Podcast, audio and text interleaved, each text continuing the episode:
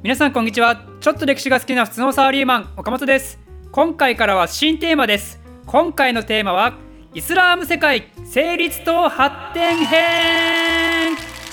ということですね今までは西洋東洋をメインに話をしてきたわけですけども今回からは初めてイスラーム世界について取り上げてみたいと思います。ただサブタイトルを成立と発展編としましたけど正直どこまで説明するかは今の段階では決めてないです。まあ私はよくあの当初の想定よりもね話が長くなる傾向があるのでだいたい10回ぐらいで終わると思ったものが15回ぐらいになってしまったり15回ぐらいで終わると思ったものが20回を超えてしまったり、まあ、前回のアレクサンドロスも10回以下で抑えようとしたのに結局10回を超えてしまったしなのでまあ様子を見ながらねいい感じのところで切り上げようと思います。切りないのでね イスラムって。まあ多分ウマイヤ朝かアッバース朝の統一時代もですねイスラム史知らない人は何それって感じでしょうけどまあそのうち分かります。ということでイスラームねキリスト教と仏教と合わせて世界三大宗教の一つですね。突然ですがここで問題です。イスラム教徒は世界で何人いるでしょう？110億人214億人316億人422億人。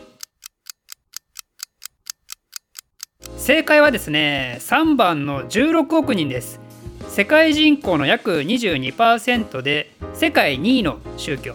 ちなみに1の10億人はヒンドゥー教で2の14億人は中国の人口。4の22億人はキリスト教徒数です。ただこれは2016年時点で、直近の数字はちょっとよく分かりませんでしたけど、まあ、16億人よりも多いと思います。前何かの記事で読んだんですけどね。世界の宗教人口でイスラム教徒の伸び率が一番高いらしいんですよ。なのでそう遠くない未来にはイスラム教がキリスト教を抜いて1位になるという話らしいですね。ところでイスラム教が生まれたのは7世紀前半なので宗教年齢的に言うと実はまだまだ若造なんですよ。それにもかかわらず今や世界トップへの道が目前と迫ってきているイスラム教なわけですけど果たしてどのように成立してそしてどのように発展していったのか、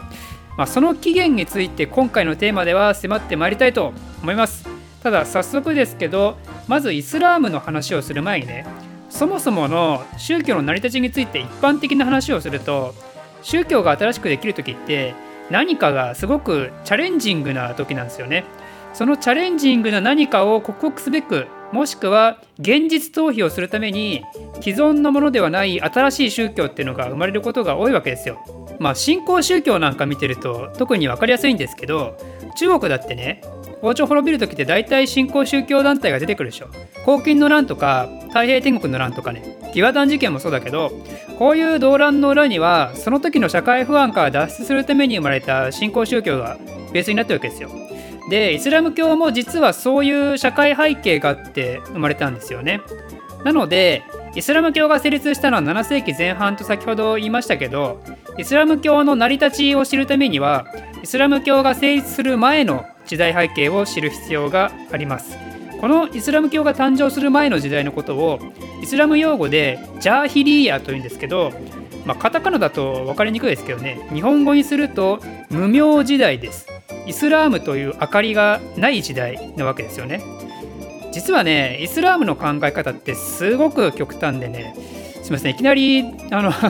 脱線気味になるんですけどまずイスラム教徒に言わせるとイスラム教徒じゃない人ってみんな例外なく地獄行きなんですよね。まあ、こういう考え方は仏教とかだってあるし自分の宗教のありがたみを上げるためにあるのは理解できるんですけどでもジャーヒリーヤの時代の人たちねこの人たちはそもそもイスラム教が成立する前だからイスラム教を選べないじゃないですか。じゃあしょうがないですよね。だってもしね、イスラム教がすでにあったら、敬虔なイスラム教徒になってた可能性だってあるのに、イスラム教なかったらね、何もできないですよね。でも、この人たち全員ね、地獄行きなんですよ。すごいもう、白か黒かみたいな。0か1かみたいな。超か半かみたいな。まあ、絶対例外は認めねえからなっていう気概を感じますよね。イスラム教が生まれる前に生まれたのが悪いってね言わんばかりのね全員地獄行きっていうねで話を戻しましてイスラム教が誕生したのは今のアラビア半島なんですけどまさにジャーヒリーヤ真っ只中である6世紀頃アラビア半島の左上にはビザンツ帝国右上にはササンチョ・ペルシアっていう大きな2つの国があったんですよでこの2つの国はめっちゃ仲悪かったのでその国境沿いアラビア半島の真上あたりでは常にドンパチが起きてたんですよね。ってことは非常に危険だったわけですよこのアラビア半島の上あたりは。でそうなると困る人たちがいてそれは誰かというとシルクロードを東と西へ行き来する商人たちですよね。その国境で争いに巻き込まれたりしたら死んじゃうしそもそも通らせてくれない可能性だってあると。まあ、シルクロードのウィキペディアで地図見てもらうと分かると思うんですけど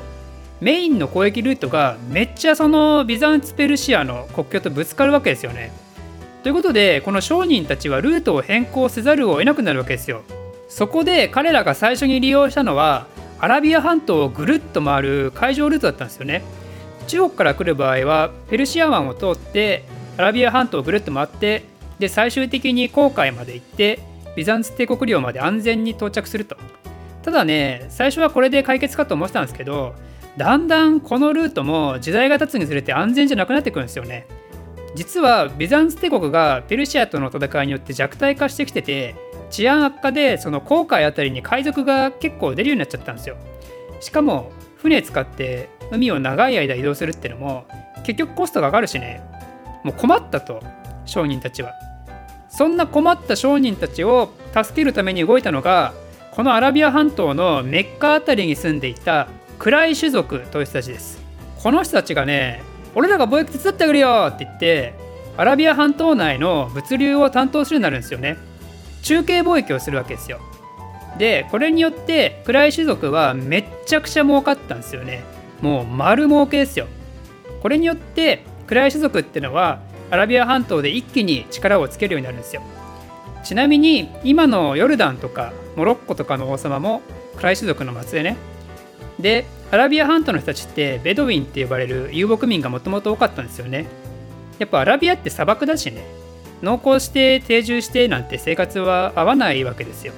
で遊牧民ってことは移動が基本だから富の蓄積なんかできないじゃないですか。だからはっきり言うと貧乏人ばっかなんですよ。そんな中で暗い種族っていう突然変異みたいな金持ちが出てくるとアラビア半島内における貧富の差がすごいことになっちゃうんですよね。で貧富の差がめちゃくちゃある社会ってどうなのかというとまああの現代社会でもイメージしてもらえれば分かると思うんですけど社会不安が増大するでしょ。治安が悪化しちゃうわけですよ。でそうなるとさらに貧しくて辛い生活をする人たちがどんどん増えてきちゃうわけですよ。そういう社会背景があってこそイスラム教がこの後急激に発展を遂げていくことができたわけですよね。その社会不安を取り除くためにね。イスラム教徒には5行と呼ばれる5つの信仰上の義務があるんですけどその中の一つに貧しい人に財産を分けなさいっていうのがあるんですよ。これはね流行るでしょうこんな世の中だったらね。我々だってね資本主義社会で生きてるわけですけども貧富の差が生じるのは必然な社会に生きてるわけですけども、まあ、貧乏人からお金取りませんよって言って年収1億円未満なら消費税撤廃とか言ってるねそういう政党があったらちょっと応援したくなりますよね。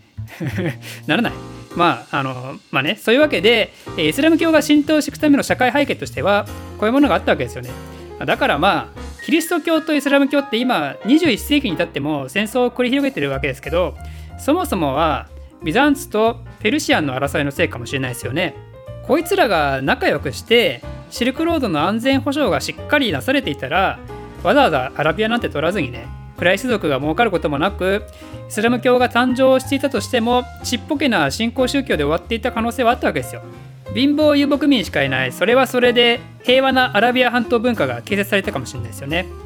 まあ歴史にイフはありませんけどもこういう妄想をするのもたまにはありということで、まあ、今回の話はあくまでもイスラーム成立前ジャーヒリーヤ時代の説明をしましたんで次回からはいよいよイスラームの開祖であるムハンマドの話をしていきたいと思います。この動画を少しでも面白いためになると思っていただいた方はいいねとチャンネル登録のほどよろしくお願いします。